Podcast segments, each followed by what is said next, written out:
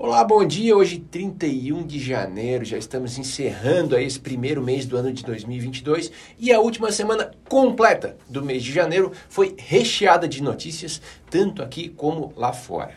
Nos mercados, mais uma vez a Bolsa Brasileira se descolou do resto do mundo, apresentando a terceira alta consecutiva, mais ainda puxada pelas empresas de petróleo e as empresas ligadas ao setor financeiro. Não coincidentemente, são as empresas mais líquidas aqui do mercado brasileiro.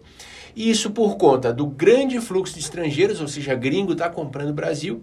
Os motivos ainda não são certos, mas o prêmio aqui no Brasil é muito bom. Né? As empresas estão de fato muito baratas, especialmente quando uh, a gente olha pelo, pelo dólar, né?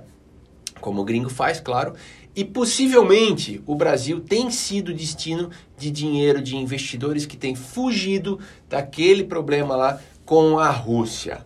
Bom, entre as muitas notícias divulgadas, a gente teve aqui, né, no Brasil, índice de confiança do consumidor caiu 1.4 pontos em janeiro, mas com uma importante diferença, um importante detalhe, tá? Houve melhora na confiança dos consumidores de menor poder aquisitivo, enquanto houve queda para os consumidores que têm maior renda, tá? Especialmente os consumidores que têm renda familiar acima de R$ 9.600 por mês. Mais uma vez, nossa arrecadação federal bateu recorde no mês de dezembro e o crescimento do ano de 2022 em relação a 2020 foi de mais de 17%, o que de certa forma aí, é, representa né, a retomada da economia. Mas, por outro lado, o FMI cortou as, as projeções de crescimento do Brasil em 1,2 ponto percentual para 2022, ou seja, a expectativa que era de 1,5 de crescimento caiu para 0,3% para o nosso PIB, né?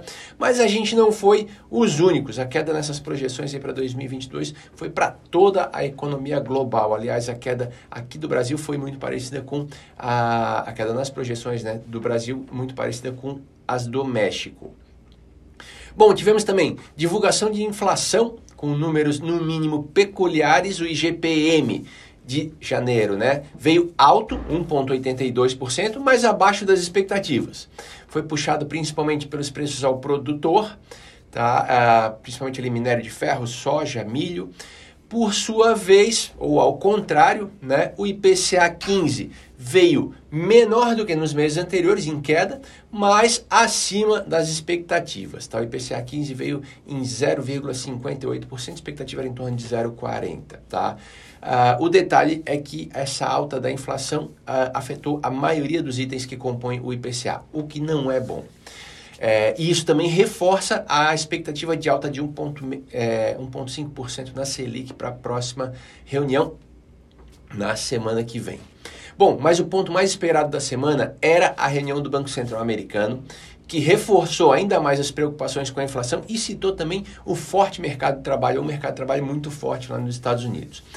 Confirmou as expectativas de alta de juros, tá? possivelmente já começando na próxima reunião de março mantendo tapering, ou seja, né, comprando menos títulos no mercado e já falando em diminuição de balanço, provavelmente pelo não reinvestimento dos títulos que ele mantém hoje em balanço, tá?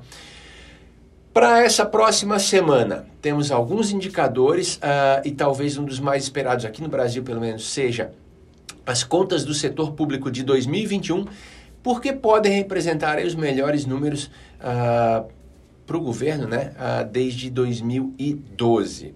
Lá fora é uma semana pesada para os balanços, a gente tem Google, Amazon, Facebook, além de outras grandes empresas, e também o início da temporada de balanços aqui no Brasil. Também a semana vai ser marcada pela volta das atividades do Congresso aqui no Brasil, ok? Então, uma ótima semana para todos e um ótimo mês de fevereiro.